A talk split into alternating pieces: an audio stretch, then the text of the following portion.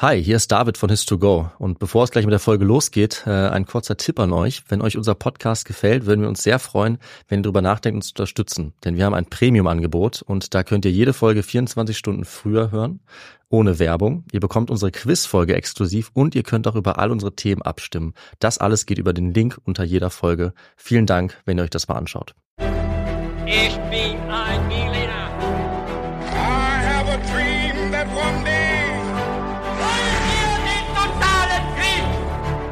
Niemand hat die Absicht, eine Mauer zu errichten.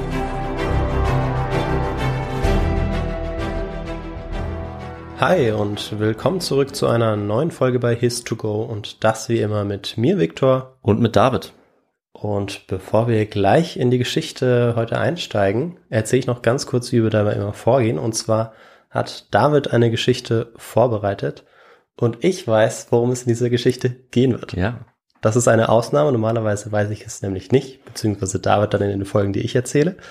Und äh, heute ist das so, weil das Team um den Film Der Passfälscher auf uns zugekommen ist und äh, uns gefragt hat, ob wir nicht eine Folge zu diesem Thema produzieren wollen, Mhm. in Kooperation sozusagen mit ihnen. Und wir haben dann gesagt, ja, wir schauen uns das Thema erstmal an, ob sich das eignet für einen Podcast, haben uns angeschaut und dann gesehen, das ist wirklich eine tolle, einzigartige Geschichte, die wir gerne in unserem Podcast mit aufnehmen. Also es war quasi ein Themenvorschlag, den wir jetzt umsetzen. Und wir machen jetzt äh, aber wie gehabt in unserem Podcast-Format weiter. Und ich bin auch schon gespannt, David, was du für Fragen stellen wirst, Ja. äh, weil ich ja jetzt so ein bisschen das Thema kenne. Aber ich habe tatsächlich nur den Film gesehen, sonst nichts weiter angeschaut, weil wir hatten ja schon das Glück, dass wir äh, den Film vorher sehen durften, bevor er überhaupt in die Kinos kommt. So ist es. Und ja, bevor wir jetzt gleich dazu kommen, zu den Fragen und zu der Geschichte, gibt's aber noch eine Sache, die wir uns unbedingt fragen müssen, David. Was trinkst du heute zum Podcast? Das ist eine sehr gute Frage und äh, zu dieser etwas historischen Folge, denn jetzt ist ja der Geburtstag von Sioma an dem Tag, an dem wir aufnehmen, 100 Jahre her. Wenn die Folge rauskommt, ist das zwei Tage in der Vergangenheit, nämlich der 28.9. Und deswegen dachte ich, trinke ich ein Getränk, was Sioma auch trinkt in der Geschichte. Äh, er trinkt so einiges, aber ganz äh, witzig fand ich einen Bananenfrappé. Ich habe das jetzt einfach als äh, Milchshake mit noch ein paar extra Zutaten interpretiert. Was trinkst du, Victor? Ja, es sieht großartig aus. Ja, bei mir äh, gibt's leider, oder was heißt leider, es gibt einen Ingwer-Zitronentee, weil man hört's vielleicht ein bisschen, ich äh, bin noch leicht angeschlagen von äh, einer Erkältung. Werde mich vielleicht deshalb ein bisschen zurückhalten, aber du bist es ja, der die Geschichte heute erzählen darf. Genau, und deswegen würde ich sagen, ich fange jetzt auch direkt an. Ich nehme dich mit und alle anderen und wir steigen ein in die Geschichte mit einem kurzen Intro.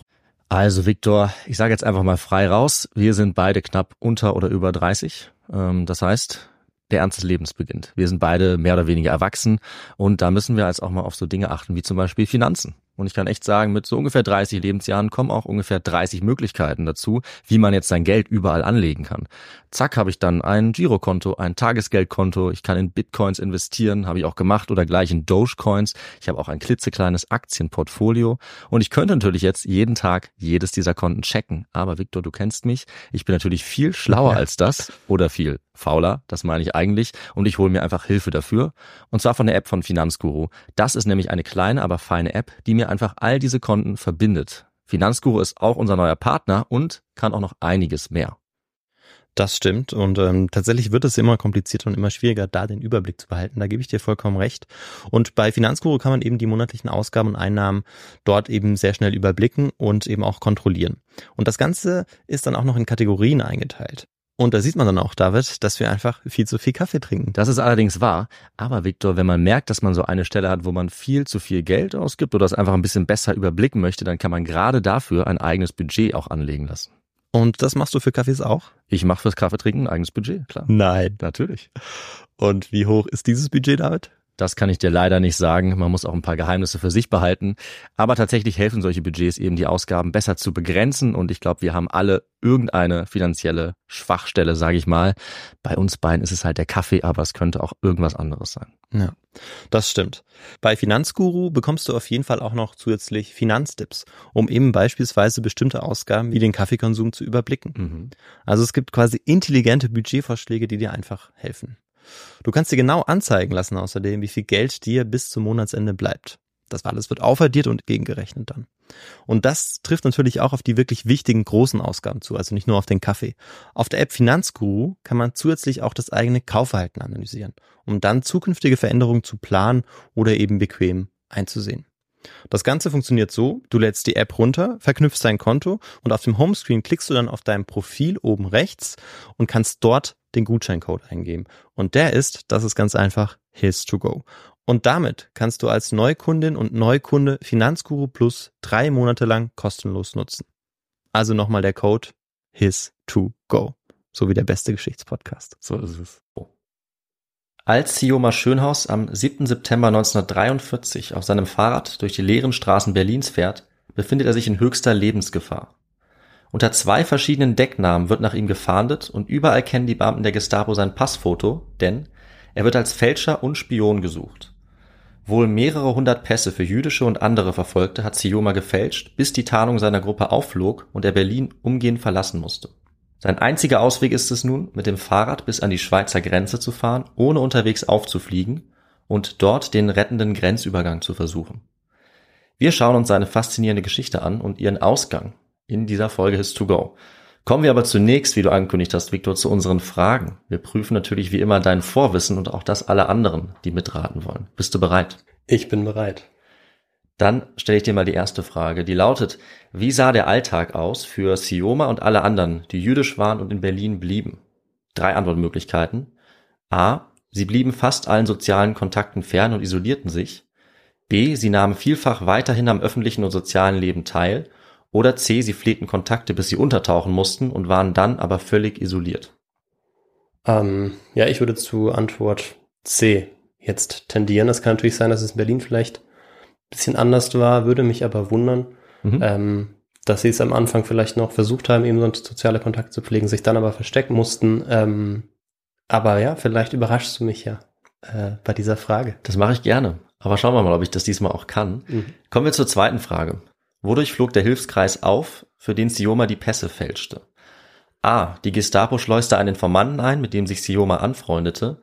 B. Eine Nachbarin denunzierte eine Jüdin, die dann weitere Namen preisgab. Oder C. Sioma vergaß mehrere gefälschte Pässe und die Adresse des Auftraggebers im Bus. Ja, David, äh, den Film habe ich ja gesehen. Ähm, jetzt bin ich mir aber nicht mehr ganz sicher, was, weil in dem Film ja nicht die komplette Geschichte von Sioma Schönhaus abgedeckt wird. Stimmt. Das kann ich ja schon mal verraten, ob das dann auch auftaucht. Ich bin mir nicht sicher, aber an einer Stelle, das weiß ich noch, da äh, vergisst er die Pässe äh, in einem Bus oder in einer Bahn. Und ähm, vielleicht ist ihm das passiert. Natürlich kann es auch gut sein, dass äh, er von der Nachbarin denunziert wurde, weil das ist ähm, etwas gewesen, was es ja zu dieser Zeit auch viel gegeben hat. Ähm, aber ich tendiere jetzt zum Vergessen der Pässe. Okay, also Antwort C. Richtig. Dann äh, kommen wir mal noch zur letzten Frage. Was war entscheidend für Siomas Flucht in die Schweiz? A. Dass er auf einen Güterzug aufspringen konnte. B. Dass er mit zwei deutschen Soldaten reiste. C. Dass er einen Wehrpass fälschte. Oder D. Dass er sich als Pfarrer verkleidete. Ich weiß es nicht. Okay. Ich habe äh, keine Ahnung. Pässe gefälscht. Ich meine, das macht er ja schon die ganze Zeit. Mhm. Das würde ich jetzt einfach mal ausschließen. Ähm, und ich würde sagen, er äh, hat sich als Fahrer verkleidet. Okay. Ja. Sehr gut. Ich habe äh, hier Antwortmöglichkeiten eingebaut, die alle mehr oder weniger so ein bisschen vorkommen in der Geschichte. Aber nur eine ist richtig. Ja. Dazu werden wir dann gleich mehr erfahren. Schauen wir jetzt mal, was zutrifft und was nicht. Und ich würde sagen, wir steigen in die Geschichte ein und begeben uns gleich in die 1940er Jahre nach Berlin, nachdem wir ganz kurz die Vorgeschichte von Sioma Schönhaus noch gehört haben. Sioma Schönhaus, eigentlich Samson Schönhaus, wurde 1922 in Berlin geboren als Kind weißrussischer Emigranten aus Minsk, Fanja und Boris, so heißen seine Eltern. 1933 fing er gerade an, aufs Realgymnasium zu gehen, als dort alle sogenannten nicht-arischen Schüler rausgeworfen wurden. Deswegen musste er stattdessen eine jüdische Schule besuchen. Und nach der Schulbildung ist er dann auf eine Mode- und Zeichenschule gegangen, hat dort sein Handwerk gelernt und das sollte ihm natürlich später sehr nützlich sein, um sein eigenes Leben zu retten und das vieler weiterer Menschen. Und während Jüdinnen und Juden wie die Familie Schönhaus in dieser Zeit versuchen, dann trotz der zunehmenden Repression und Verfolgung ein halbwegs normales Leben zu führen, wird ihnen das vom NS-Staat immer schwerer gemacht. Antijüdische Gesetze, Propaganda, Aktionen gibt es direkt seit 1933. Es gibt Einschnitte wie die Nürnberger Rassegesetze oder die Pogrommacht 1938. Die machen eben klar, dass sich die Situation weiter zuspitzt. Und das merken auch Sioma und seine Eltern dann bald am eigenen Leib. Zunächst hat sich ab 1940, als Sioma gerade 18 ist, die Lage der Familie verschlimmert, weil sein Vater Boris verhaftet wurde. Er war auf dem Schwarzmarkt in Berlin und wollte dort Butter kaufen und wurde dann dabei festgenommen von der Gestapo.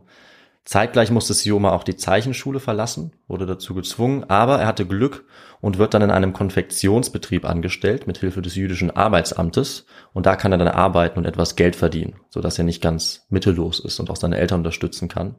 Allerdings ist auch das nicht von Dauer, denn je weiter die Zeit voranschreitet und je radikaler die nationalsozialistische Judenpolitik wird, desto weniger Möglichkeiten bleiben natürlich sehr vielen Menschen zum Überleben. Und nachdem er schon die Schule verlassen musste, weil er Jude ist, muss Sioma dann auch den Betrieb wieder wechseln. Er hat aber Glück, eigentlich ein ums andere Mal, denn sein Vorgesetzter hilft ihm dabei, ist wohlwollend eingestellt, kann ihn unterstützen und bringt ihn in einem sicheren Betrieb unter. Das ist ganz entscheidend, denn er wechselt jetzt in ein kriegswichtiges Unternehmen, das Gewehre herstellt. Hm. Und dadurch, das ist das Wichtige, ist er vor der Evakuierung geschützt. Denn so haben die Nationalsozialisten die Deportation und Ermordung in dieser Zeit genannt, Evakuierung oder Umsiedlung, um die Wahrheit zu verschleiern. Und äh, 1942 hat die Vernichtungspolitik der Nazis auch Berlin erreicht. Anfang des Jahres war sie koordiniert und organisiert worden in der Wannsee-Konferenz. Mhm. Und äh, jetzt wurde auch die ganze Familie Schönhaus auf eine Liste gesetzt und sie sollten jetzt alle deportiert werden. Wohin, wenn ihr, wenn äh, du das vielleicht jetzt an der Stelle weißt? Mhm. Sie sollten nach Osten deportiert werden. Okay. Genaueres wurde ihnen nicht gesagt. Letztendlich war das Ziel dann das KZ und Vernichtungslager Majdanek. Okay, ja. Am 2. Juni 1942 war das Datum, da sollten sie in den Osten fahren, angeblich zur Umsiedlung. Mehr wussten sie eben nicht. Was genau dort passieren würde, das war zu dieser Zeit noch nicht ganz bekannt, wurde aber immer klarer. Und die einzige Rettung hiervor war, was Sioma jetzt hatte, nämlich ein Schreiben seines Arbeitgebers, ein sogenanntes Reklamationsschreiben. Weil er in einem kriegswichtigen Betrieb arbeitet, wo Gewehre hergestellt werden, darf er in Berlin bleiben oder zumindest länger bleiben als andere, die diese Schreiben nicht haben. Das heißt dann so, Zitat, Sioma Israel Schönhaus ist in unserem Betrieb als Feinmechaniker beschäftigt. Er ist ein wichtiger Arbeiter. Wir bitten für ihn um eine verlängerte Abzugsfrist. Also so einfach wurde hier über Leben und Tod entschieden. Hm. Die Eltern hatten eben ein solches Schreiben nicht. Und in einer ehemaligen Synagoge erfahren sie dann das Datum für ihre Deportation und dort entscheidet sich eigentlich auch Siomas Schicksal. Ein Gestapo-Beamter, der dort verantwortlich ist, entscheidet beiläufig über sein Leben, ob er jetzt als kriegswichtiger Arbeiter bleiben soll oder zusammen mit den Eltern in den Tod geht. Er ist völlig teilnahmslos. Wie äh, Sioma berichtet, ist es ihm eigentlich egal und er entscheidet dann spontan, dass Sioma auch mit soll auch deportiert werden soll. Und nur in einem weiteren Raum im selben Gebäude sitzt die Rettung Siomas. Wie er beschreibt, eine junge Frau, die ihn zufällig fragt, wo er arbeitet, um diese Daten zu erfassen. Und er erzählt ihr dann, dass er als Facharbeiter eigentlich reklamiert ist, also eigentlich bleiben darf. Und diese Frau setzt sich dafür ein, dass er auch bleiben kann. Hm. Nur deshalb darf er gehen und seine Eltern müssen äh, abfahren. Das heißt, sie verabschieden sich vor Ort äh, in diesem Sammlungszentrum, in dieser ehemaligen Synagoge und es ist das letzte Mal, dass er sie sehen wird. Und in Berlin wird in dieser Zeit mehr und mehr bekannt, dass die Deportationen im Osten eigentlich etwas ganz anderes sind als Evakuierung oder Umsiedelung. Und für Sioma wird dieser schreckliche Verdacht spätestens dann bestätigt, als er einige Zeit später völlig unerwartet eine Postkarte bekommt von seinem Vater. Sioma hat vorher schon berichtet, dass er immer wieder hört, wie in Polen jüdische Deutsche ermordet und verbrannt werden. Er hat es auch seinem Vater erzählt, aber der hatte ihm nicht geglaubt.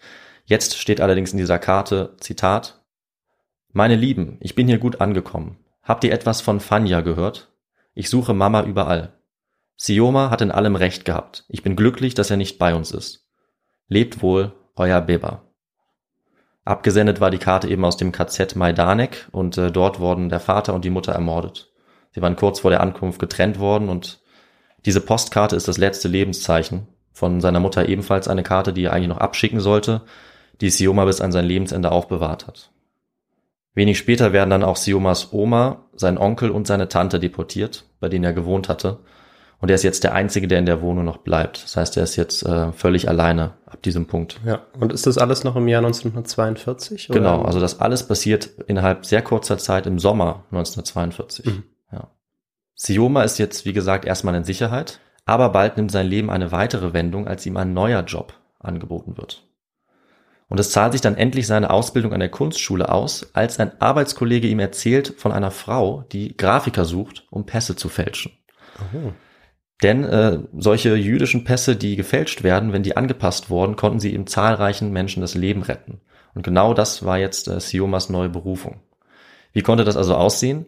Sioma sollte jetzt als allererstes sozusagen als Test einen Entlassungsschein der Wehrmacht fälschen, indem er dort das Passbild auslöst, durch ein anderes ersetzt von der Person, die dann eben damit untertauchen konnte. Und der schwierige Teil, er musste dann auch den Stempel über dem Foto genau kopieren. Das heißt, der Adler, der Reichsadler, der auf diesem Stempel drauf war, musste absolut echt aussehen. Als Gegenleistung bekommt er eigentlich erstmal nur ein Zimmer angeboten, wo er sich im Notfall verstecken kann. Und das wird aber für die Zukunft noch wichtig sein. Und ebenso wichtig, oder vielleicht am allerwichtigsten, ist für Sioma, dass er jetzt eine Aufgabe hat. Das heißt, er muss nicht mehr tatenlos bei diesen Verbrechen, bei diesem unglaublichen Leid zusehen, sondern er wird jetzt Teil des Widerstands. Mit seiner ersten Arbeit macht er aus einem Juden in den Augen der Nazis einen deutschen Wehrmachtssoldaten. Einfach mit einem Pinsel, Aquarellfarbe und ein paar Ösen. So einfach kann das gehen. Ja, durch seine Zeichenkünste und seine Beziehung kann Sioma in dieser Zeit, also immer noch 1942, nach und nach wichtige Leute kennenlernen und seine Situation etwas verbessern, sein Netzwerk ausbauen und zumindest seinen Status aufrechterhalten. Er wohnt dann bald mit einem Freund zusammen, Det, den wir auch aus dem Film kennen, der immer für ihn kocht. Und nachdem er eine Bescheinigung fälscht, wird er dann zum Dank einem Herrn Lichtwitz vorgestellt. Ludwig Lichtwitz, auch der wird ganz wichtig noch in der Geschichte. Und der kann ihm etwas ganz Besonderes besorgen. Nämlich zwei Wehrpässe. Und zwar blanko, komplett leer. Und das ist äh, eine Art Wunder, dass er diese Pässe dann ähm, nach Gutdünken, so wie er will, ausfüllen kann. Und der Deal ist, dass er den einen für diesen Ludwig Lichtwitz ausfüllt und den anderen dann selber behalten darf. Hm. Und äh, damit natürlich dann zu einem Wehrmachtssoldaten sozusagen offiziell werden könnte. Wie er das macht, dazu kommen wir aber später noch. In den Jahren 1942 und 1943 arbeitet Sioma dann. Er verkauft unter anderem auch die Sachen seiner Angehörigen. Er lernt hasserfüllte Nazis kennen, immer wieder auch hilfsbereite Menschen und er hat auch einige Affären und Liebschaften. Also darauf geht er an, an sehr vielen Stellen ein. Mit einer Frau zum Beispiel, Gerda, hat er eine Affäre in ihrer Wohnung, während ihr Mann der bei der Wehrmacht ist, an der Front kämpft. Mhm. Ja, und während natürlich jeden Tag hunderte, tausende Jüdinnen und Juden deportiert werden, das bekommt Sioma in dieser Zeit auch die ganze Zeit mit durch Erzählungen, auch durch Fotos, die ihm gezeigt werden. Das heißt, es ist oft ein, ein skurriler Alltag, wo er am einen Tag äh, romantische Beziehungen hat, am anderen Tag diese unsäglichen Verbrechen dann ähm, ja entweder selbst miterlebt oder davon äh, erzählt bekommt. Und du hast an einer Stelle ähm, gesagt, dass er das sozusagen oft nennt oder ähm, das eben hervorhebt. Das heißt, er hat auch selber ähm, was dazu geschrieben. Ja, Richtig? Genau. Also darauf gehen wir auf jeden Fall später noch ein, aber die wichtigste Quelle äh, und nicht nur eine Quelle, sondern ein Buch, das auch gut recherchiert ist, das auch kommentiert ist und mit Anmerkungen versehen ist, das ist auf jeden Fall seine Autobiografie. Hm, mhm. Zu der äh, können wir später am Ende vielleicht noch mal was sagen, Ja. weil auf der beruht natürlich auch der Film. Das ist ja ganz klar. Ja, man merkt, wie unwirklich Sioma das alles erscheinen muss. Diese merkwürdige Vermischung aus irgendwie einem Art Alltag, aber auch aus Verfolgung, aus, aus Angst ja, und aus Verbrechen, die er miterleben muss. Und trotzdem schafft er es irgendwie in einer Stadt im Kriegszustand zwischen dieser allgegenwärtigen Bedrohung und diesem Hass irgendwie ein halbwegs normales Leben zu führen und das aufrechtzuerhalten, äh, was er irgendwie schaffen kann. Und er ist dafür auch bereit, sehr große Risiken einzugehen. In der Zwischenzeit lebt er jetzt zwar noch legal in der Wohnung von seinem Onkel und seiner Tante und er arbeitet weiter in der Rüstungsproduktion, aber er bereitet sich langsam auch darauf vor, abzutauchen. Dafür wird er allerdings zum Beispiel Lebensmittelkarten brauchen, denn ohne die wäre es unmöglich, an Nahrung zu kommen. Und hier hat er aber zum Glück einen Kontakt, der wahrscheinlich der wichtigste wird, dann in der Folgezeit. Er besucht nämlich einen gewissen Herrn Dr. Franz Kaufmann, ein Jurist, der auch jüdisch ist. Und dieser Kaufmann war für viele Verfolgte und Hilfesuchende in Berlin eine ganz wichtige Kontaktperson. Er war nämlich der Mittelpunkt eines Hilfsnetzwerkes für jüdische, christliche, nicht-arische Untergetauchte auch, also mehrere Personen, aber vor allem viele Jüdinnen und Juden. Und Kaufmann steht eigentlich als Symbol für diesen Einsatz für Opfer der rassistischen Verfolgung, für den er am Ende mit seinem eigenen Leben auch bezahlen muss. Aber dazu kommen wir später noch. Sioma Schönhaus wird jetzt Teil dieses Netzwerks äh, und die Fäden dieses Netzwerks laufen eben bei diesem Kaufmann zusammen. Er bekommt von ihm eine Testarbeit und wenn die gut lief, dann sollte er jetzt eine ganze Menge an äh, zu fälschenden Pässen und Ausweisen bekommen und als Gegenleistung Lebensmittelkarten für sich und für seinen Freund Det. In der Zwischenzeit überschlagen sich allerdings die Ereignisse. Also die beiden, Sioma und Det, besuchen die Kammer, in der sie zur Not unterkommen könnten, wenn sie untertauchen müssen. Und das ist sehr gut, dass sie das tun, weil sie schaffen es gerade noch rechtzeitig. Sioma ist nämlich eigentlich noch nicht bereit, seine sichere Arbeit aufzugeben, bei der er ja auch offiziell gemeldet ist im Rüstungsbetrieb, aber er verliert kurz hintereinander zweimal seinen Ausweis. Und er traut sich nicht, den Ausweis auch beim zweiten Mal noch äh, neu anfertigen zu lassen. Deswegen hat er jetzt nur die Wahl, ohne Ausweis unterzutauchen.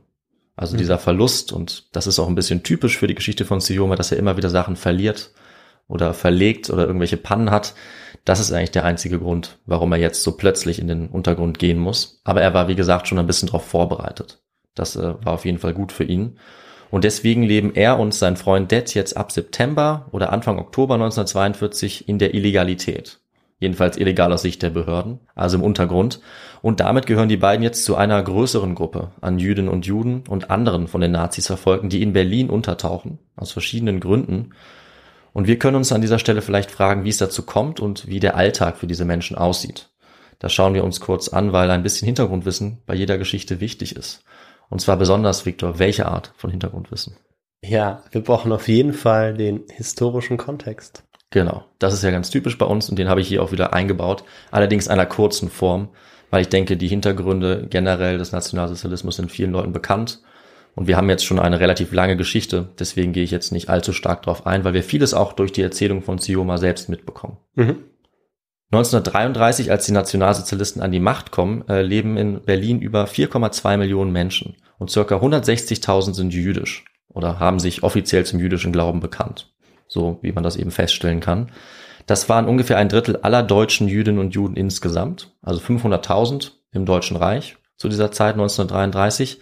Und nachdem sie sich Jahrzehnte oder Jahrhunderte eine eigene Existenz aufgebaut hatten, viele von ihnen Teil der deutschen Gesellschaft waren, wie alle anderen auch, hat sich das nach der Machtübernahme oder Machtergreifung der Nationalsozialisten schnell geändert. Also schon die ersten Wochen waren direkt von Gewalt geprägt, von willkürlichen Verhaftungen. Es gab eine massive antijüdische Propaganda in der Presse, auf den Straßen und jüdische deutsche Institutionen, Organisationen wurden Opfer von Gewalt, Raub und Verschleppung. In den weiteren Jahren nahm diese Verfolgung und Repression immer weiter zu. Sie mündete in die Ermordung von rund sechs Millionen Jüdinnen und Juden in ganz Europa. In Deutschland wanderten jedes Jahr ab 1933, also jedes Jahr mehrere Zehntausende Jüdinnen und Juden aus. Äh, bis es dann zur systematischen Vernichtungspolitik kam und diese Auswanderung dann auch verboten und beendet wurden. Allerdings blieben in dieser Zeit auch viele von ihnen in Deutschland, viele eben auch in Berlin, weil die Verschärfungen der antijüdischen Maßnahmen oft schleichend waren und man nicht genau absehen konnte, wie schlimm, was die letzte Konsequenz äh, sein sollte von diesen Maßnahmen. Natürlich mit einigen Ausnahmen, wie schon angesprochen, die Nürnberger Rassegesetze oder die Reichspogromnacht. Da wurde für viele deutlich, wie weit die Nazis vielleicht gehen würden, aber das letztendlich abzusehen war schwierig. Viele dachten, dass sie trotz allen Hasses, trotz aller Verbrechen in Deutschland bleiben und weiterleben könnten, eben auch die Eltern von Sioma Schönhaus. Mhm. Und als im Herbst 1941 die Deportation jüdischer Deutscher begann, lebten jetzt im Deutschen Reich, nachdem eben viele ausgewandert oder geflohen waren, noch circa 165.000. Diese Verbliebenen wurden dann systematisch in Vernichtungslager deportiert, wie Auschwitz. Sie wurden dort ermordet und das hat sich in der Zeit dann auch schnell im Deutschen Reich herumgesprochen. Und eine steigende Zahl von Jüdinnen und Juden hat von diesen Gerüchten erfahren und sich dann entschlossen unterzutauchen. Circa 6500 von ihnen sind allein in Berlin aus dem öffentlichen Leben verschwunden, jedenfalls vorgeblich, und sie haben versucht, unerkannt die Verfolgung, den Krieg zu überstehen. Sie haben also im Untergrund gelebt und sind nur aufgetaucht sozusagen ins öffentliche Leben, um sich Lebensmittel zu verschaffen und ihren Zufluchtsort zu wechseln. Deshalb haben sie sich selbst auch als U-Boote bezeichnet. Mhm. Das ist so ein ganz typischer Begriff wegen ihrer Praxis des Abtauchens und Auftauchens. Und Sioma Schönhaus war eben so ein U-Boot. So wird er auch immer genannt. Und Schätzungen zufolge haben von diesen rund 6500 untergetauchten äh, jüdischen Deutschen in Berlin 1700 den Krieg überlebt also ungefähr ein Drittel oder ein Viertel. Sioma war einer von ihnen und wie er das geschafft hat, schauen wir uns jetzt genau an. Die Historikerin Claudia Schoppmann schätzt, dass auch für jede dieser Personen, die untergetaucht ist, bis zu zehn nicht-jüdische Helferinnen und Helfer aktiv waren. Es war also eine enorme Zusammenarbeit, ein großes Vertrauen und wenn eine dieser Personen Verrat begangen hat oder jemand nicht über einen so großen Kreis an Bekannten verfügt hat, war das oft das Todesurteil. Deswegen eben diese geringe Zahl von 6500, die überlebt haben, nur 1700. Und wie sah jetzt der Alltag aus zwischen Verfolgung und Überleben? Darauf hatte ja eine unserer Fragen gezielt. Es ist natürlich von Person zu Person unterschiedlich, aber grundsätzlich ist, denke ich, die Antwort überraschend und vielleicht dann auch naheliegend, wenn ich sie erkläre. Die meisten haben sich tatsächlich wie Sioma gut mit der Situation arrangiert. Sie haben es versucht und oft auch geschafft, sich doch einen normalen Alltag zu schaffen und tatsächlich auch am gesellschaftlichen Leben teilzunehmen. Und es gab einige Gründe für Jüdinnen und Juden, die dazu geführt haben, dass sie ihre Verstecke verlassen mussten oder oft auch wirklich einfach verlassen wollten. Einmal mussten sie zum Teil noch ihrer Arbeit nachgehen, weil sie zum Teil ähm, ja als als Deutsche getarnt gelebt haben. Das heißt, sie waren zwar im Untergrund, mhm. aber haben trotzdem vorgegeben, einer normalen Arbeit nachzugehen. Besonders einige der jüngeren U-Boote tauchten aber sozusagen auch auf, um sich in der Gesellschaft so frei wie möglich zu bewegen und äh, am Sozialleben teilzuhaben teilweise so, als, als wäre alles beim Alten gewesen, indem sie ihre Mimikrie, wie Sioma Schönhaus das nennt, oder ihre Tarnung eben aufrechterhalten haben und sich teilweise sicherer gefühlt haben, wenn niemand davon ausgehen würde, dass äh, jemand, der jüdisch ist, tatsächlich äh, es wagt, sozusagen sich in der Gesellschaft zu bewegen. So kamen sie sich teilweise äh, legaler vor, als wenn sie die ganze Zeit in einem Versteck gelebt hatten. Und das ist, denke ich, auch ein menschliches Grundbedürfnis, an dem sozialen Leben weiter teilzunehmen. Und viele Überlebende berichten, dass sie so oft wie möglich tatsächlich in Theater gegangen sind, in öffentliche Bäder, in Cafés, Restaurants oder auch Billardhallen, um sich entspannen zu können, um nützliche Kontakte zu knüpfen oder manchmal auch um etwas auf dem Schwarzmarkt zu kaufen. Und besonders alltägliche Kontakte zu Nichtjuden oder Nichtjüdinnen konnten auch ein wichtiger Schutz sein, um akzeptiert zu werden in der Gesellschaft und unauffällig zu bleiben. Das heißt, man konnte sich einen Bekanntenkreis schaffen aus ähm, nicht-jüdischen Deutschen, der sozusagen ähm, die perfekte Tarnung war. Wenn man dort akzeptiert war, konnte man sozusagen in den Augen vieler mhm. ja kein Jude sein, weil erwartet wurde, dass Jüdinnen und Juden äh, sich irgendwo verstecken würden oder gar nicht mehr da wären. Charlotte Bamberg ist so ein Beispiel, die hat es zum Beispiel geschafft, in einem Hotel sehr viele Mitglieder der Luftwaffe kennenzulernen und sie war dann immer in deren Begleitung unterwegs und war wirklich sicher gegen jeden Verdacht. Im äh, Film bekommt man, glaube ich, auch einen guten Eindruck, wie das aussehen konnte, weil da sehen wir Sioma auch relativ oft erfolgreich Kontakte zu Nichtjuden knüpfen, zu Frauen oder auch zu anderen Soldaten, beispielsweise in einem Restaurant, in dem er oft sitzt. Und das hilft ihm sehr stark dabei, auch nach dem Untertauchen seine Fassade noch aufrecht zu halten. Das stimmt, ja. Bei ihm ist das ganz stark der Fall. Bei seinen Mitbewohnern ist es eher das Gegenteil. Ja. Äh, zumindest kommt es so im Film raus, dass er sich mehr versteckt. Aber dann wirst du wahrscheinlich auch gleich die Frage auflösen. Also du hast es ja schon äh, im Großen und Ganzen getan, aber du hast es noch nicht angesprochen. Ja. Äh, weil ich hatte dazu tendiert, dass es eben eine Art Verschärfung nochmal der Verfolgung mhm. gegeben hat, auch über, über die Monate dann ab 1942, dass dann auch die ähm, Juden Juden sich stärker in ihre Verstecke begeben haben und nicht ja. mehr so am gesellschaftlichen Leben teilnehmen konnten. Ähm, wobei ich eben schon davon ausgegangen war, dass es vorher eben doch relativ regelmäßig der Fall sein musste, aber mhm. dass es tatsächlich auch darüber hinaus ja. äh, so rege war, ähm, das hätte ich nicht gedacht. Ja, doch grundsätzlich ähm, ist das der Forschungsstand. Mhm. Ähm, aber man muss natürlich dazu sagen, dass es von Person zu Person sehr unterschiedlich ist. Klar, du hast es ja auch genannt. Allgemeingültig ist das. Genau, vor allem die Jungen, ähm, die dann auch mehr rausgegangen sind als ja. die Älteren vielleicht. Und ganz deutlich merkt man dabei auch, wie äh, risikofreudig die, äh, die jungen Menschen waren. Also das ist ganz typisch. Man sagt so ein bisschen in der Forschung, ältere Leute haben weniger dazu geneigt, aber gerade die jungen Leute, und Sioma ist eigentlich das perfekte Beispiel dafür, waren wirklich bereit, auch ihr Leben zu riskieren, um einfach an ganz alltäglichen Dingen teilzunehmen. Also sie haben auch, nachdem sie untergetaucht waren und auch als der Krieg weiter vorangeschritten ist, die Maßnahmen sich äh, verschärft haben, trotzdem äh, dazu tendiert, immer wieder quasi sich in, in, in der Öffentlichkeit, äh, in der Mitte der anderen Leute zu verstecken, ja. ohne dass das jemand geahnt hat. Aber natürlich wurden sie in vielen Fällen dann trotzdem auch entdeckt. Aber dass sie das getan haben, heißt natürlich nicht, dass es auch immer geklappt hat. Hm. Also einerseits waren sie lebensfroh und dabei waren sie eigentlich auch ein bisschen lebensmüde. Ja, so könnte man es nennen. ja. Und sie haben sich einiges einfallen lassen. Mhm. Also auch Sioma Schönhaus. Ähm, also er selber war auch ständig in Restaurants und Cafés. Er hat öffentliche Verkehrsmittel genutzt, was er als Jude nicht durfte. Er hat überall Menschen getroffen, sowohl andere Juden als auch sogenannte Arier, die ihn ebenfalls oft auch für einen Arier gehalten haben. Also seine Verkleidung, seine Mimikrie war sehr, sehr gut. Ein Beispiel, äh, das auch in dem Buch ganz gut vorkommt, er hat sich ein kleines Segelboot gekauft namens Kamerad. Ja, sehr passend.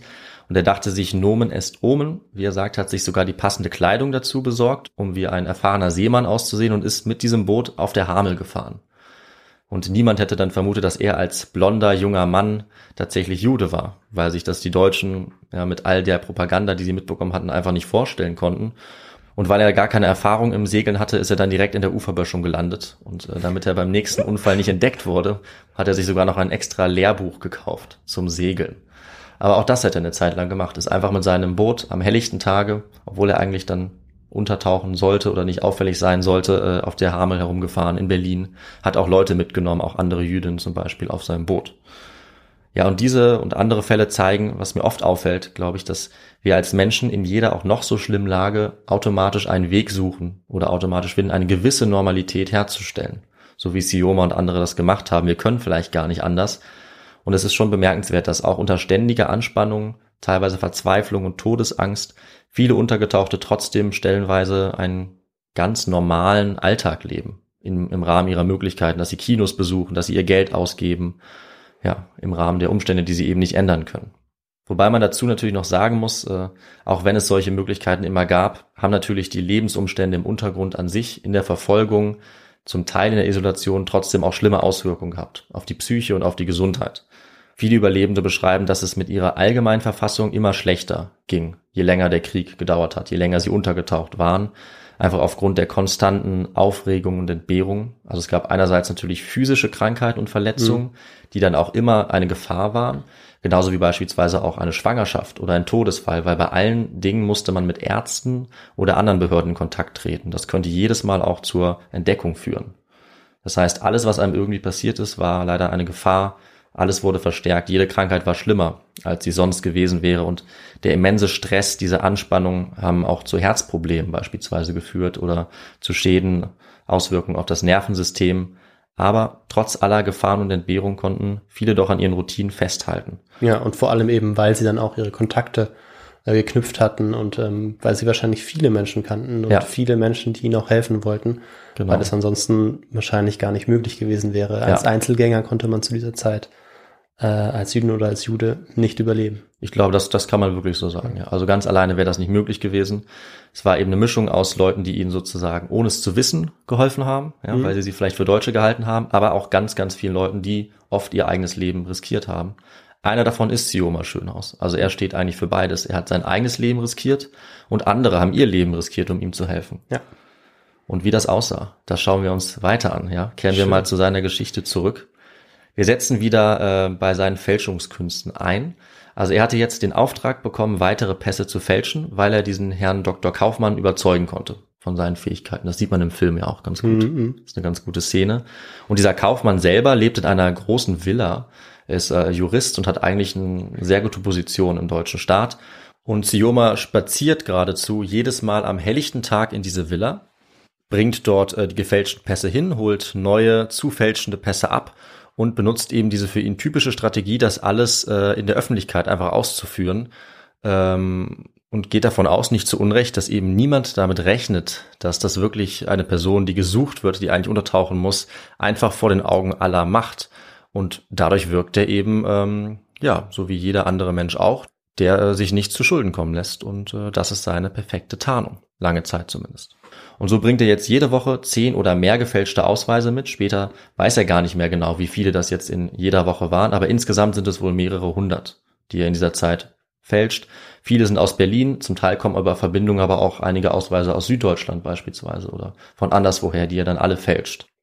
In dieser Zeit muss äh, Sioma auch seine aktuelle Bleibe, diese Notunterkunft, die er eigentlich hatte, verlassen, weil sein Freund Det aus Versehen erzählt, wo sie wohnen. Also auch er ist, äh, ist nicht der Beste darin, diese Tarnung aufrechtzuerhalten. Mhm. Jetzt muss Sioma improvisieren und er tarnt sich als Soldat, als Peter Schönhausen und wohnt jetzt in kurzer Folge immer für eine Nacht bei verschiedenen Leuten, bis er dann ein Zimmer bei einer Frau findet, die eben denkt, er wäre Peter Schönhausen mit seinem gefälschten Ausweis. Also sie kauft ihm das ab und sie registriert ihn auch nicht, um Steuern zu sparen. Mhm. Das ist sein Glück. Ähm, sie hat allerdings Angst, dass die Russen oder die Juden kommen und äh, während ihre eigenen Landsleute sie zu Millionen ermorden, hilft sie mit, ironischerweise selbst einen Juden zu äh, verstecken, obwohl sie zum Beispiel eindeutig keine freiwillige Helferin ist, sondern ja. sie hilft ihm sozusagen, äh, ohne das zu ahnen. Und so kann Sioma tatsächlich jeden Morgen zur Arbeit gehen und seine neue Arbeit ist es jetzt, Pässe zu fälschen. Also im Rüstungsunternehmen hat er aufgehört zu arbeiten, als er untergetaucht ist. Und er macht auch sonst weiter. Er geht jeden Tag im Restaurant zum Mittagessen Abends geht er wieder in seine Wohnung und niemand ahnt, dass er all das illegal tut, aus Sicht der Behörden. Bald lernt er dann auch noch weitere Leute kennen. Das ist neben Kaufmann vor allem Helene Jacobs, eine Widerstandskämpferin und mit diesem Kaufmann die wichtigste Person in diesem Hilfsnetzwerk in Berlin. Und Helene Jacobs hat später über ihre Motivation gesagt, Zitat, mit Illegalität hatte ich nichts zu tun. Meine Welt ging kaputt, die wollte ich verteidigen. Ich hatte am 30. Januar 1933, als Hitler Reichskanzler wurde, mein Vaterland verloren. Besonders die antisemitischen Nürnberger Gesetze, die einen Teil der Bevölkerung willkürlich aus der Gemeinschaft ausschlossen, gingen mir unter die Haut. Diesen verfolgten Menschen wollte ich helfen. Mhm. Und genau das hat Jakobs getan. Sie hat äh, mehrere Juden versteckt, darunter auch Sioma, und vielen hat sie beim Entkommen und Überleben geholfen. Und sie war außerdem äh, wie Kaufmann und einige andere Helfer auch Mitglied der Bekennenden Kirche. Das war eine evangelische Vereinigung, in der viele Hilfe geleistet haben für Jüdinnen und Juden, allerdings meistens als äh, Privatperson. Mhm. Also in dem, äh, in dem Buch, mhm. in der Autobiografie bleibt diese Kirche so ein bisschen schwammig, würde ich sagen, als Organisation. Also die ganze Organisation der bekennenden Kirche war nicht Teil des Widerstands. Sie waren auch nie in klarer Opposition zu den Nazis. Und, das sollte man auch dazu sagen, viele evangelische Christen hatten Hitler auch unterstützt. 1933, gerade zu den Anfängen. Und sie waren auch später eher kritisch gegenüber der Bestrebung der Nazis, äh, diese Kirchen gleichzuschalten. Mhm. Das heißt, es waren wirklich eher Einzelpersonen innerhalb dieser bekennenden Kirche, die sich eingesetzt haben für ihre jüdischen Mitmenschen, manchmal auch Gemeinden und Untergruppen, so wie eben der Kreis von Kaufmann und Jakobs oder auch ganz bekannt der Theologe Dietrich Bonhoeffer. Von dem mhm. haben wahrscheinlich einige schon ja. mal gehört. Und Sioma kann jetzt als nächstes, nachdem er sie kennengelernt hat, bei Helene Jakobs auch weiter untertauchen für mehrere Monate. Und er setzt dort auch seine Fälschungsarbeit fort, während Kaufmann die Ausweise von der Wohnung abholt oder Jakobs sie ihm bringt. So arbeiten sie jetzt weiter. Und der Grund, warum Sioma allerdings zu Helene Jakobs gezogen ist, der war sehr ernst, denn er ist erneut nur knapp der Verhaftung entkommen. Was war also passiert? Über Bekannte hatte Sioma es kurz vorher geschafft, sich einen echten weißrussischen Ausweis von einer Behörde ausstellen zu lassen für russische Staatsbürger in Deutschland. Das heißt, der Ausweis war nicht wie zuvor von ihm selber gefälscht, sondern er war im Prinzip echt. Mhm. Also die Angaben waren natürlich falsch, aber eine echte Behörde hatte ihn ausgestellt. Und wenn jetzt irgendjemand nachfragen würde, würde diese Behörde auch den Ausweis bestätigen. Das heißt, es war für ihn eigentlich ein großer Fortschritt. Das Problem ist nur, dass äh, Sioma, wie ich schon gesagt habe, oft etwas unorganisiert ist. Und er schafft es leider, diesen Ausweis eigentlich direkt wieder zu verlieren. mitsamt seiner Brieftasche. Er hatte sie vorher schon mal verloren, übrigens, ein anderes Mal. Und auch das konnte man noch erwähnen. Bei einer anderen ähm, Situation, einem anderen Fauxpas, verbrennen ihm aus Versehen 20 Pässe im Ofen, die er eigentlich fälschen sollte. Auch das eine relativ große Katastrophe. Aber das nur am Rande. In dieser Brieftasche war jetzt sein Ausweis und auch ein Brief, beide mit einer Adresse und dem Namen Peter Petrov. Das war der Name, unter dem er sich diesen Ausweis hat ausstellen lassen. Und den gibt es natürlich nicht. Hm. Und die Adresse, an der er angeblich wohnt, da wohnt er auch nicht. Und nachdem jetzt diese Brieftasche gefunden wird, versetzt das die gesamten Berliner Behörden in Alarmbereitschaft. Weil natürlich unter der Adresse niemand wohnt, Peter Petrov aus dem Nichts aufgetaucht ist und sie gehen jetzt davon aus, dass es sich um einen russischen Spion handelt, uh. der vorgibt, akkreditierter Weißrusse zu sein. Und innerhalb von wenigen Tagen wird ein Steckbrief mit seinem Bild angefertigt, das natürlich auf diesem Ausweis drauf war, und es hängt jetzt bald in jeder Polizeibehörde. Es wird sogar in Zeitung gedruckt. Das oh. heißt, für Sioma äh, wird es jetzt richtig heiß. Ja. Er muss jetzt endgültig untertauchen, weil jetzt sogar sein Gesicht bekannt ist. Das heißt, er kann sich auch nicht mehr länger einfach tarnen, wie er es vorher machen konnte und wie es viele andere machen konnten. Und deswegen ist jetzt Helene Jakobs seine Rettung. Weil bei ihr kann er tatsächlich äh, die ganze Zeit im Haus bleiben, mhm. muss nicht mehr in die Öffentlichkeit gehen, obwohl er das teilweise immer noch macht, obwohl er es eigentlich besser wissen sollte. Und das ist jetzt im Frühjahr und Sommer 1943. Dort kommt er bei Helene Jakobs unter und auch bei dem Wechsel zu seiner neuen Unterkunft wird es nochmal sehr brenzlig. Er verlässt mit Ludwig Lichtwitz, seinem äh, Kollegen, den Laden, in dem sie vorher die Pässe gefälscht hatten. Das war so ein Laden, den dieser Ludwig angemietet hatte. Und die hatten ihre eigene Basis da und er steigt jetzt in den Bus, um eigentlich eine relativ kurze Strecke zurückzulegen zu seinem neuen Versteck. Die beiden setzen sich in den oberen Stock und der Bus füllt sich langsam mit Fahrgästen. Nachdem er losfährt, fällt Sioma auf, dass er von einem Mann beobachtet wird. Und als er sich dann umdreht, kommt der Mann näher und setzt sich schließlich direkt hinter die beiden. Die fangen also an zu schwitzen. Und dieser Mann, so um die 50, äh, der ja relativ offiziell aussieht, fragt jetzt nach Siomas Tasche und wohin sie fahren wollen. Und die beiden bekommen ein sehr schlechtes Gefühl. Sioma denkt in diesem Moment daran, dass er in seiner Hose eine Krawatte hat. Und er ist schon dabei zu überlegen, wie er sich mit dieser Krawatte erhängen kann, wenn er festgenommen wird. Äh, so sehr geht er schon davon aus, dass jetzt alles ähm, den Bach runtergeht. Aber zum Glück steht Lichtwitz dann äh, geistesgegenwärtig auf, geht nach unten und steigt aus. Und der Kriminalbeamte ist wohl etwas verwirrt, denn jetzt ist eigentlich klar, dass es sich um einen Beamten der Gestapo handelt und der folgt diesem Lichtwitz an die Tür, Hm. um dort zu warten oder sich vielleicht auch zu verstecken, wann Sioma aussteigt, weil er ihn vermutlich erkannt hatte von diesen Steckbriefen. Und auch Sioma ist geistesgegenwärtig zum Glück. Er vermutet eben, dass der Beamte ihm wahrscheinlich unauffällig folgen will. Deswegen rutscht er ganz leise die Treppe runter, geht in den hinteren Teil des Busses und springt einfach kurzerhand bei voller Fahrt aus dem Bus. Dann rennt er so schnell er kann mehrere Straßen entlang, versteckt sich in einem Hausflur und wartet und zum Glück ist ihm tatsächlich niemand gefolgt. Also dieser Bus hatte dann keine Türen. Ähm, das äh, wird nicht so ganz klar, da bin ich mir ehrlich gesagt nicht ganz sicher. Okay. Also er beschreibt nur, dass er abspringt. Ja, also er schafft es irgendwie zu entkommen Ja. bei voller Fahrt. Genau. Also er, er sagt, er geleitet die Treppe runter, daran kann ich mich noch erinnern, landet dann auf der unteren Plattform, ohne dass ihn jemand hören kann. Der Beamte steht in einem anderen Teil des Busses und irgendwo, das sagt er nicht genau, muss ein Teil sein, wo er abspringen kann. Es kann auch sein, dass der Bus vielleicht ein bisschen offen war oder so. Ja, oder dass man die Tür äh, vielleicht händisch aufmachen kann. Genau, so dass man es nicht raus. gehört hat, Ja. beziehungsweise er ist dann einfach losgerannt. Also er springt bei voller Fahrt ab und rennt so schnell er kann. Hm. Ich glaube, mehr weiß er wahrscheinlich auch selber, wüsste er davon nicht mehr. Auf jeden Fall folgt ihm niemand. Und ähm, er hat tatsächlich dann Glück, kann davonkommen und er schafft es dann eben zum Eingang dieser Haustür von Helene Jakobs. Und damit ist er in Sicherheit. Aber es war sehr, sehr knapp. Und damit ist er einem, wie gesagt, eine der wenigen Personen, der das auch gelingt. Also ungefähr ein Viertel. Alle anderen, viele Verfolgte, die jetzt noch in Berlin leben, werden nach und nach Opfer von Polizei, von Justiz oder in vielen Fällen auch von Verrat. Und auch das wird jetzt äh, in dem Kreis um Sioma Schönhaus bald passieren. Kaufmann kommt nämlich bei Jakobs und bei Sioma vorbei, um noch einmal Ausweise zu bringen. Und er erzählt dabei auch schon, dass die Gestapo mittlerweile nach ihm gefragt hatte, aber ein wichtiger Kontakt ihm mitgeteilt hatte, dass nichts gegen ihn vorliegen würde. Einen Tag später allerdings klingelt bei Helene Jakobs das Telefon und ein gemeinsamer Bekannter ist am Apparat. Er ist ein Helfer, den die beiden auch ein bisschen kennen und er möchte sich mit Kaufmann treffen. Aber weil der nicht erreichbar ist äh, und sie auch nicht wissen, wo er ist, möchte er sich jetzt stattdessen mit Helene Jakobs treffen.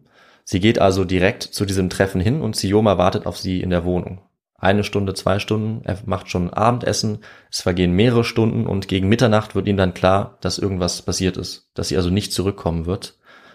Und wenn sie verhaftet wurde, das fällt ihm dann auch auf, ist natürlich der nächste Ort, an dem gesucht werden wird, genau diese Wohnung. Deswegen müssen er und Ludwig Lichtwitz, der auch in dieser Wohnung untergetaucht war, sofort fliehen. Er packt alle belastenden Dinge ein und flüchtet so schnell es geht wieder in den Laden, in dem sie vorher waren.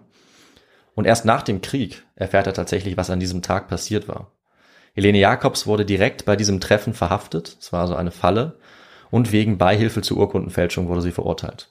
Sie musste bis Kriegsende ins Gefängnis, aber sie hat überlebt. Oh, Ja. schön.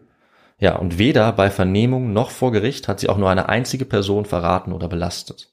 Das war ihre große Leistung, ähm, für die sie auch heute ja auf jeden Fall bewundernswert ist, finde ich. Also sie hat kein Wort verraten. Sie war sogar so überzeugend, dass sie äh, selbst im Gefängnis ähm, sich mit den Beamten anfreunden konnte und auch noch wichtige Positionen bekommen hat. Ah, Wahnsinn. Ja, also sie war eine sehr, sehr wichtige Verbündete. Wer sich auf sie verlassen konnte, hatte in dieser Zeit wirklich Glück. Und vor allem hat sie eben nicht den Fälscher Peter Petrov, alias Günther Rogoff, als der ihr jetzt gesucht wurde, so hieß er nämlich als Fälscher Günther Rogoff oder als Sioma Schönhaus verraten.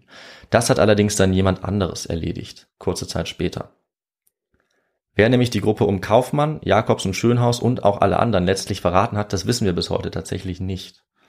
Am 7. August 1943 erhält die Gestapo eine anonyme Nachricht. Ich zitiere. Eilt, Judensache. Möchte Ihnen eine wichtige Mitteilung machen, wegen einer Jüdin. Ich habe nämlich seit einiger Zeit bemerkt, dass sich eine jüdische heimlich bei Leuten in ihrem Haus versteckt und ohne Stern geht. Es ist die Jüdin Blumenfeld, die sich bei der Frau Reichert, Berlin West, Passauer Straße 39, vorn drei Treppen, heimlich versteckt. Sowas muss doch sofort unterbunden werden. Schicken Sie mal gleich früh so um sieben einen Beamten und lassen Sie dieses Weib abholen. Diese Jüdin war früher, wie sie im Haus wohnte, immer frech und hochnäsig. Sie müssen aber schnell machen, sonst verschwindet sie vielleicht woanders hin. Heil Hitler. Diese Nachricht ist erhalten und mit dieser Nachricht wird die Jüdin Lotte Blumenfeld verhaftet. Sie wurde denunziert von einer Nachbarin vermutlich. Und das bringt eine unaufhaltsame Lawine ins Rollen. Blumenfeld wird verhört und sie nennt dann einen der Helfer, die sie unterstützt hatten. Der wird sofort festgenommen und er nennt im Verhör weitere Namen einer Kontaktperson, von der er gefälschte Papiere hatte. Diese Person wird ebenfalls festgenommen und sie nennt dann Kaufmann. Kaufmann wird jetzt gesucht und er wird dann auf offener Straße festgenommen. Und so geht es immer weiter. Auch er muss einige Namen nennen und insgesamt werden 50 Personen aus diesem Helferkreis festgenommen. Die meisten sind jüdisch. Ja, und das ist tatsächlich die Antwort auf unsere Frage. Also durch Verrat einer ganz alltäglichen Nachbarin, die vielleicht einige Male diese eine Jüdin getroffen hatte und die sie aus irgendwelchen Gründen nicht mochte oder vielleicht durch rassistische Propaganda angespornt sie verraten wollte, fliegt jetzt dieser gesamte Kreis auf. Ungefähr Ja. 50 Personen. Und es ist übrigens auch nur einer von vielen Fällen von Verrat in dieser Zeit. Also leider haben vielfach Nachbarinnen, Kollegen und auch engste Vertraute Jüdinnen und Juden oder andere Verfolgte verraten. Es wurden auch jüdische sogenannte Greifer eingesetzt, um andere jüdische Untergetauchte zu finden und auszuliefern. Auch das war eine sehr perfide Methode äh, der Gestapo und Sioma Schönhaus ist auch einer solchen Greiferin selbst nur knapp entkommen, Ja. die er von früher kannte. Das war ja auch ein regelrechter Wettstreit teilweise, wer denn es schaffte, mehr äh, Personen zu denunzieren, Mhm. ähm, weil man eben zeigen wollte, wie, wie sehr man doch ein Nazi war und Ja, eben dem deutschen Reich treu.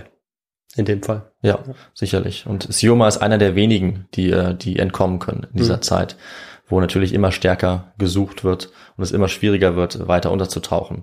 Und in seinem Fall wird er jetzt ja sogar doppelt gesucht. Also einmal als der angebliche Spion Peter Petrov, wegen dieses Ausweises, den er verloren hat, und jetzt ganz dringend als der Passfälscher Günther Rogloff, wie er sich genannt hatte in dem Kontakt mit Kaufmann. Also zum Glück hatte er seinen wahren Namen da auch nicht genannt, Mhm. wobei auch der dann später von den Behörden noch rausgefunden wird. Aber für Sioma ist jetzt klar, dass er Berlin verlassen muss. Wenn mehrere seiner Bekannten verhaftet wurden, wenn die Verstecke vielleicht auch genannt werden und er mit seinem aktuellen Foto jetzt auch zweifach Polizei bekannt ist, ist es für ihn höchste Zeit zu fliehen. Und ich glaube, Viktor, äh, du weißt auch, was sein Fluchtplan ist, mehr oder weniger. Ähm, ja, du hast es ja eingangs schon erwähnt. Mhm. Äh, darauf würde ich jetzt einfach zurückgreifen. Und ähm, er nimmt sich jetzt irgendwo ein Fahrrad her. Ja. Klaut sich wahrscheinlich ein Fahrrad. Nee? Nee, er kauft es jemandem ab. Ja, genau. Einem Freund vielleicht sogar, Wahnsinn. Und macht sich dann auf den Weg in Richtung Süden, Ja. in, ja, in die Schweiz, zu den Bergen. Genauso ist es. Also tatsächlich hat er ähm, immer einiges an Geld gehabt. Also Geld war nie das Problem. Er hat ja gearbeitet, er hatte Gegenstände verkauft und zu guter Letzt, bevor Kaufmann verhaftet wurde, hatte der auch noch Geld vorbeigebracht, das er jetzt auch noch hatte. Deswegen kauft er sich sehr teuer ein sehr gutes Fahrrad. Es gibt eigentlich auch kaum noch Fahrräder in Berlin zu dieser Zeit während des Krieges, aber er kann ähm, für einen sehr hohen Preis tatsächlich eines bekommen, das auch sehr fahrtüchtig ist. Und du hast richtig gesagt, sein Plan ist jetzt in die Schweiz zu gehen. Sein äh, fast einziger verbliebener Kollege jetzt noch, Ludwig Lichtwitz, sagt, es sei völlig unmöglich und wahnwitzig. Er könnte sich auch gleich selbst erschießen. Aber Sioma ist ähm, charakteristisch für ihn optimistisch und mutig. Und er geht davon aus, dass er jetzt nur zwei Dinge braucht eigentlich, um in die Schweiz zu kommen. Eben einmal das Fahrrad, damit er alleine reisen kann und auf keine anderen Leute angewiesen ist. Und das zweite, den gefälschten Wehrpass, Ja. den er vor einer Weile bekommen hat. Und das ist auch die Antwort auf unsere letzte Frage. Ja, dieser gefälschte Wehrpass, das ist eigentlich der entscheidende Moment oder Okay. das entscheidende Objekt, was ihm diese Reise ermöglicht, weil damit kann er tatsächlich als Wehrmachtssoldat auftreten. Und das ist für ihn die perfekte Tarnung, vor allem so genial, wie er diesen Wehrpass dann fälscht. Ja, also dann doch ist das der Höhepunkt seiner Ja. Fälscherkunst. Würde ich Gefälschte sagen. Wehrmachtsausweis. Ja. Zumindest für ihn persönlich ist das das eine Objekt, was ihm sozusagen überall die Türen öffnet, weil als Wehrmachtssoldat ist er natürlich mit seinen blonden Haaren, mit der Verkleidung, die er sich dann wirklich auch zulegt, äh, absolut sicher eigentlich. Hm. Ja, und unterwegs würde niemand auf die Idee kommen, irgendwo zu prüfen, ob er eingetragen ist. Hm. Bis das jemand rausgefunden hat, ist er dann eben auch immer schon weiter. Ja, in dem Fall habe ich dann äh, keine Frage richtig beantwortet. Nee, aber du warst auch sehr, sehr nah dran. Genau, ich war häufig nah dran. Ja. Ich finde, es zählt auch. Absolut. einen halben Punkt. Ja, und ich habe überall auch Sachen äh, ähm, ja eingebaut, die dann auch vorkommen. Zum Teil hören wir das Mhm. auch gleich noch. Und wie gesagt, bei der einen Frage ist es natürlich auch ähm, ja nicht ganz so leicht zu sagen, wie es jetzt mit dem mit dem Alltag der Leute aussah. Ja. Ja. Also deine Antwort ist irgendwo auch nicht ganz falsch. So genau muss man es nicht nehmen. Äh, auf jeden Fall haben wir dadurch einige entscheidende Sachen erfahren. Ja. Und in dem Fall jetzt eben auch das Ende von Siomas Aufenthalt in Berlin. Was tut er jetzt noch, um seine Tarnung zu perfektionieren?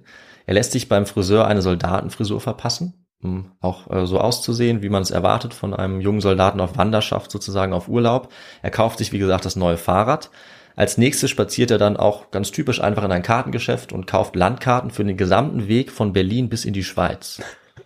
Auch das Okay. macht er einfach so am helllichten Tag und es fällt niemandem auf, auch weil er wahrscheinlich wirklich gut darin ist, einfach Mhm. ganz natürlich zu wirken. Also niemand verdächtigt ihn. Er schaut sich auch Karten von der Schweizer Grenze ganz genau an. Und um seine Tarnung perfekt zu machen, kauft er noch etwas Nazi-Literatur. Zum Beispiel ein Buch von Goebbels, sodass, wenn er angehalten wird, er einfach aussieht wie ein ganz normaler junger Soldat. Dann muss er eben diese Wehrpässe noch ausfüllen, die er ja zum Glück bekommen hatte von Ludwig Lichtwitz. Und dafür muss er insgesamt jeweils 18 Stempel nachzeichnen auf diesen Pässen. Aber zum Glück ist er mittlerweile ja durch seine Fälschungsarbeit ein absoluter Profi. Eben Sioma Schönhaus, der Passfälscher. Ähm, Und er hat jetzt dann damit auch seinen vierten Decknamen, wenn ich alle mitgezählt habe.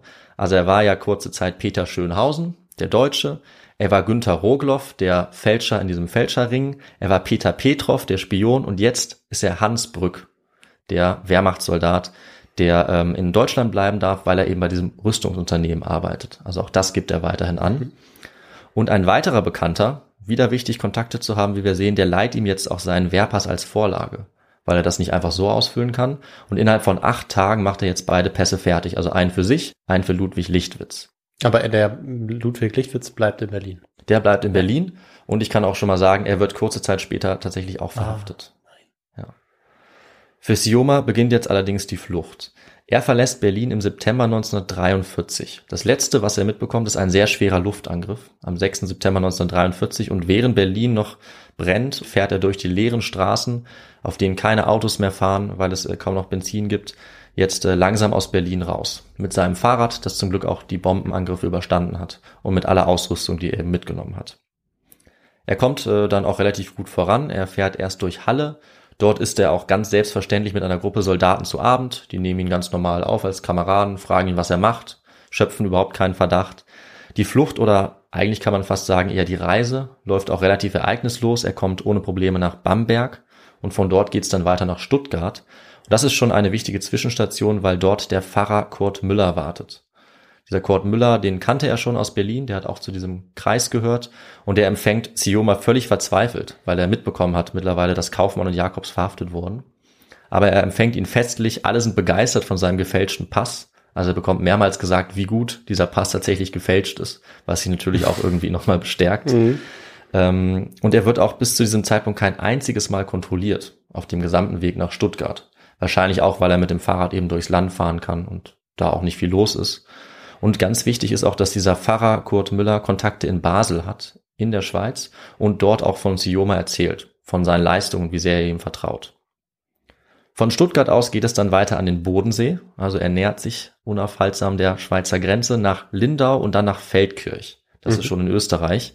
Und eigentlich war sein Plan, dort auf einen Güterzug aufzuspringen.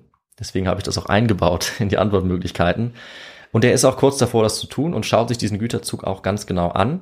Allerdings äh, wird er da fast erwischt, weil ihn wohl Soldaten dabei beobachten, ähm, wie er sich diesen Zug, äh, wie er den auskundschaftet. Und er entgeht gerade so einer Verhaftung, nur weil ihn ein freundlicher Italiener warnt, der ihn anspricht und ihm sagt, dass er beobachtet wurde und dass er verschwinden soll. Das heißt, äh, Sioma muss sich was Neues einfallen lassen, weil er kann natürlich auch als Wehrmachtssoldat nicht einfach in die Schweiz marschieren. Ja. Deswegen wollte er unerkannt auf diesem Zug eigentlich. Ja. Also, Genau, und er könnte sich dann noch schlecht dafür rechtfertigen, wenn er auf diesen äh, Güterzug aufspringt Ja, und dann sagt, ja, ja, Leute, aber ich bin Wehrmachtssoldat. das noch viel weniger. Also so, äh, so viel hilft die Tarnung dann auch Ja. nicht. Und jetzt wird die Lage für ihn an der Grenze auch immer brenzlicher. Also er fährt um den Bodensee herum weiter und als er in einem Hotel ist, klopft um 4 Uhr morgens plötzlich die Polizei an die Tür. Zum Glück ist es aber wohl nur eine Routineuntersuchung, aber sein Wehrpass wird genau kontrolliert. Der Gendarm blättert jede Seite durch und sagt dann, alles in Ordnung, Heil Hitler. Das heißt, Sioma hat den Pass so meisterhaft gefälscht, dass auch einer genauen Kontrolle um 4 Uhr nachts, äh, ja, dass er dem auch standhalten kann. Und er wird noch ein weiteres Mal kontrolliert, relativ harmlos, und das war's. Also insgesamt wird er von der Reise von Berlin bis an die Schweizer Grenze nur zweimal kontrolliert. Die Reise ist also relativ ereignislos, bis auf ein paar brenzlige Momente. Und weil sich Sioma jetzt die Grenzregion gut eingeprägt hat auf den Karten, die er gekauft hat, weiß er, dass von dem kleinen Ort Öningen aus ein Bach über die Grenze führt, ein Grenzbach. Er bleibt dort stehen, ähm, lässt die Luft aus seinem Fahrrad reifen, versteckt das Fahrrad, geht auf alle Viere und robbt den Bach entlang, immer weiter. Er hört sogar Gewehrschüsse und erfährt erst später, dass sie zum Glück nicht ihm gegolten haben. Hat aber in der Situation große Panik. Er robbt weiter so schnell er kann und hört plötzlich ein Geräusch. Er will losrennen, aber er merkt zu seinem Schreck, dass er vor Angst wie erstarrt ist. Und aus dem Gebüsch kommt ein Reh. Mm, ein Reh. Ich dachte, das ist vielleicht ein Wildschwein oder so. Ja, er dachte, es ist vielleicht eine Person, weil Ja. er nicht weiß, ob die Grenze in dieser Region bewacht ist. Aber zu seinem Glück ist es äh, nur die Natur und die ist scheinbar auch an seiner Seite. Das Reh rennt weiter, er rennt auch los, weil er jetzt Panik hat und er erreicht einen Teich. Und er weiß, dass dieser Teich von den Karten, die er gesehen hat, auf der Schweizer Seite liegt. Er küsst den Boden, wie er selber sagt, und mit völlig durchnässten Kleidern geht er jetzt in den nächsten Ort, der in der Schweiz liegt. Er wird dort von einem Polizisten aufgegriffen, der ihm hilft. Und damit hat er es tatsächlich geschafft. Ist über die Grenze, ist jetzt in Sicherheit. Er erzählt diesem Polizisten auch, dass er Jude ist und der Polizist äh, bestätigt ihn, beruhigt ihn ein bisschen und sagt ihm, dass er nicht glaubt, dass er deswegen zurückgeschickt wird. Obwohl es oft vorkommt, dass die Schweiz tatsächlich äh, geflüchtete Ja. Jüdinnen und Juden wieder zurückgeschickt hat. Und was dann passiert, kann man eigentlich schnell erzählen. In Schaffhausen wird Sioma verhört. Er äh, kann aber auch aufgrund seiner Kontakte, aufgrund der Dinge, die er dabei hat, relativ glaubhaft machen, dass er eben Flüchtling ist und er darf deswegen in der Schweiz bleiben. Und ganz wichtig, durch die Kontakte von Pfarrer Kurt Müller aus Stuttgart kann er ein Stipendium in Basel tatsächlich sich sichern und äh, kann sich dann dort eine neue Existenz aufbauen, auch während des Krieges noch. Und ab dieser Zeit ist er dort in Sicherheit. Hm. Und die letzten Worte dieser Geschichte, die jetzt dann eigentlich relativ schnell endet, die würde ich sagen, überlassen wir Sioma selbst. Nach fünf Jahren an der Basler Kunstgewerbeschule schloss ich meine Grafikerausbildung ab und arbeite noch heute zeitweise in meinem Beruf. Ich heiratete und habe vier Söhne. Einer ist Grafiker, einer ist Goldschmied und die beiden Jüngeren sind Musiker. Ich habe vier Enkel und eine wunderbare Frau. Sie war immer eine gute Mutter und sie ist jetzt eine fantasievolle Großmutter. Sehr schöne abschließende Worte, finde ich, mit denen sein Buch auch endet.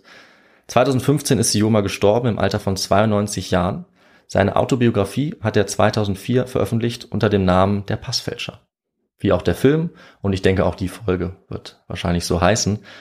Ja, und zum Schluss können wir noch klären, wie es leider seinen Bekannten und Helferinnen äh, ergangen ist, denn viele von ihnen haben den Krieg nicht überlebt. Hm. Helene Jakobs, Ludwig Lichtwitz und einige andere Helferinnen und Helfer wurden verhaftet, konnten aber fliehen, so wie Lichtwitz, oder in Haft überleben, so wie Helene Jakobs. Sie hatten also Glück. Die Familie von Sioma, seine Eltern, Großmutter, Onkel und Tante, das haben wir schon gehört, sie wurden ermordet. Auch Franz Kaufmann äh, wurde zur Zwangsarbeit rekrutiert, wurde dann ins KZ Sachsenhausen gebracht und dort sofort hingerichtet. Der Freund äh, von Sioma, Ded Kasriel, wurde ebenfalls deportiert und ermordet und auch Gerda, mit der er eine Affäre hatte, auch sie wurde deportiert und ermordet, genauso wie viele andere Berliner Jüdinnen und andere Nicht-Arier.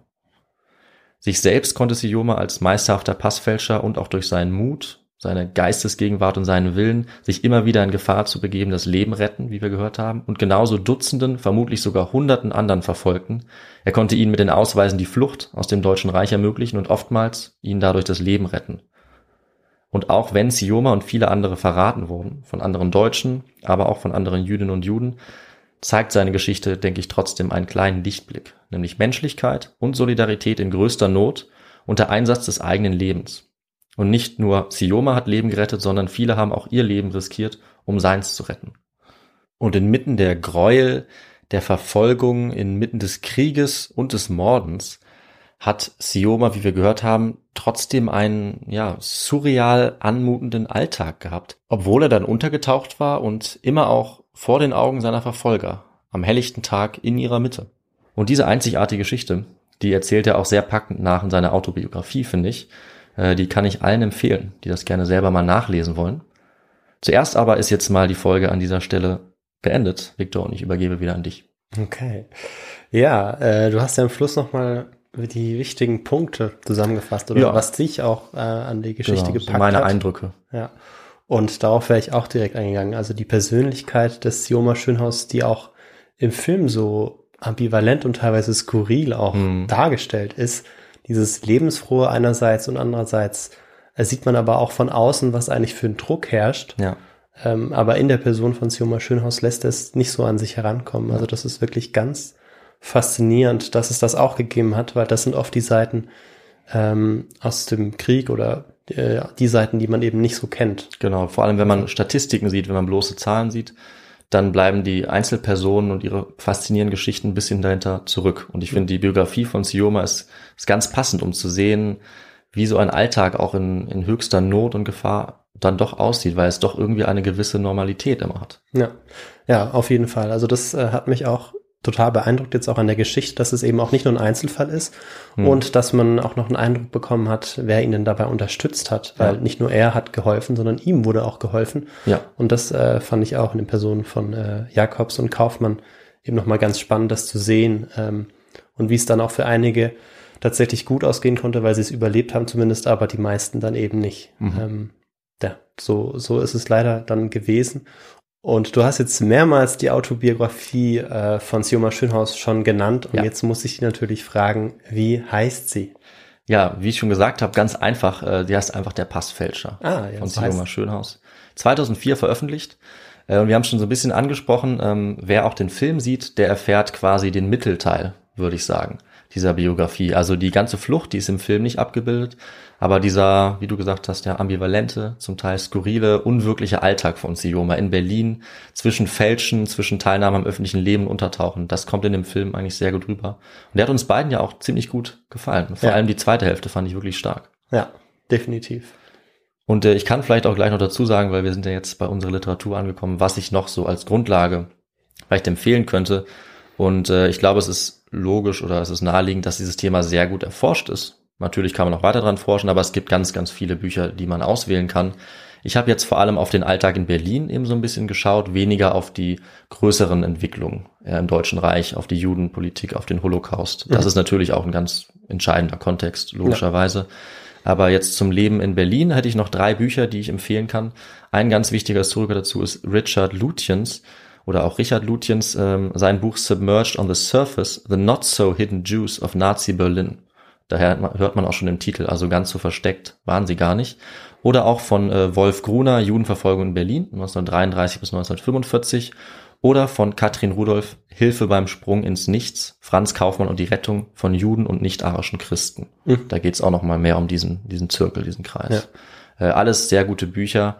Und äh, anfangen kann man auf jeden Fall, würde ich sagen, mit der Autobiografie von Sioma Schönhaus selbst. Ja, die werde ich mir sicher auch noch anschauen. Bevor ich das aber mache, sage ich jetzt noch was dazu, wie man uns unterstützen kann, oder? Ja, sehr gerne. Erstmal vielen Dank für die vielen Nachrichten, die wir erhalten haben und auch Spenden der äh, letzten zehn Tage. Also vielen Dank dafür und natürlich auch für alle, die vorher waren. Ja, Ganz wichtig. Auch von meiner Seite. Vielen, vielen und, Dank. Ja, und erreichen könnt ihr uns äh, auf ganz unterschiedliche Möglichkeiten. Eine wäre, äh, uns eine E-Mail zu schreiben auf die kontakt.histogo.de oder über unser Kontaktformular auf der Website.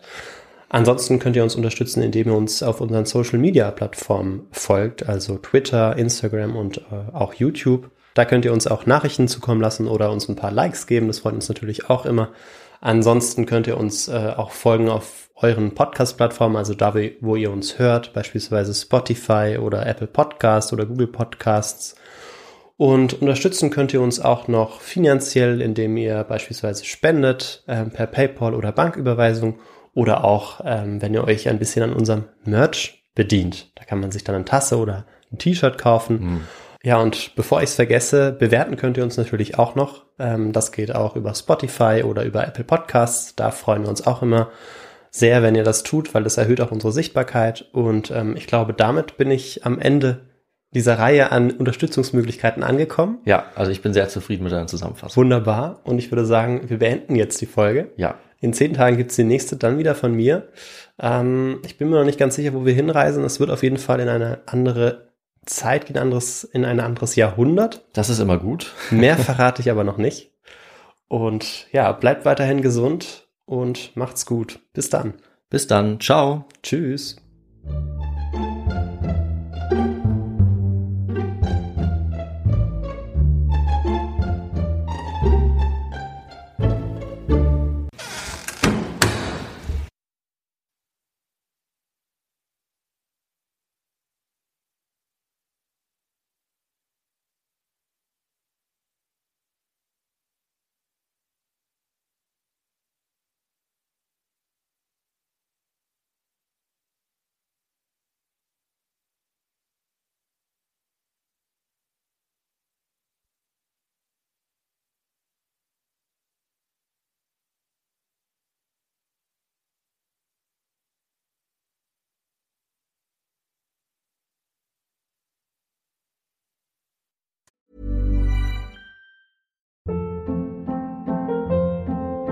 Hold up. What was that? Boring. No flavor. That was as bad as those leftovers you ate all week. Kiki Palmer here, and it's time to say hello to something fresh and guilt-free. Hello Fresh. Jazz up dinner with pecan-crusted chicken or garlic butter shrimp scampi. Now that's music to my mouth. Hello Fresh. Let's get this dinner party started. Discover all the delicious possibilities at hellofresh.com.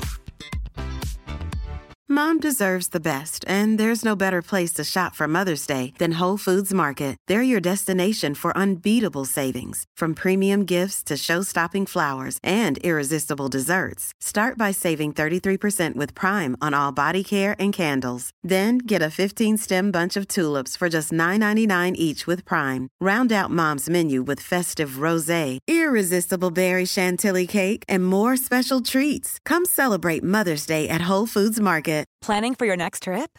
Elevate your travel style with Quince. Quince has all the jet setting essentials you'll want for your next getaway, like European linen, premium luggage options, buttery soft Italian leather bags, and so much more. And is all priced at 50 to 80% less than similar brands. Plus, Quince only works with factories that use safe and ethical manufacturing practices. Pack your bags with high-quality essentials you'll be wearing for vacations to come with Quince. Go to quince.com slash pack for free shipping and 365-day returns.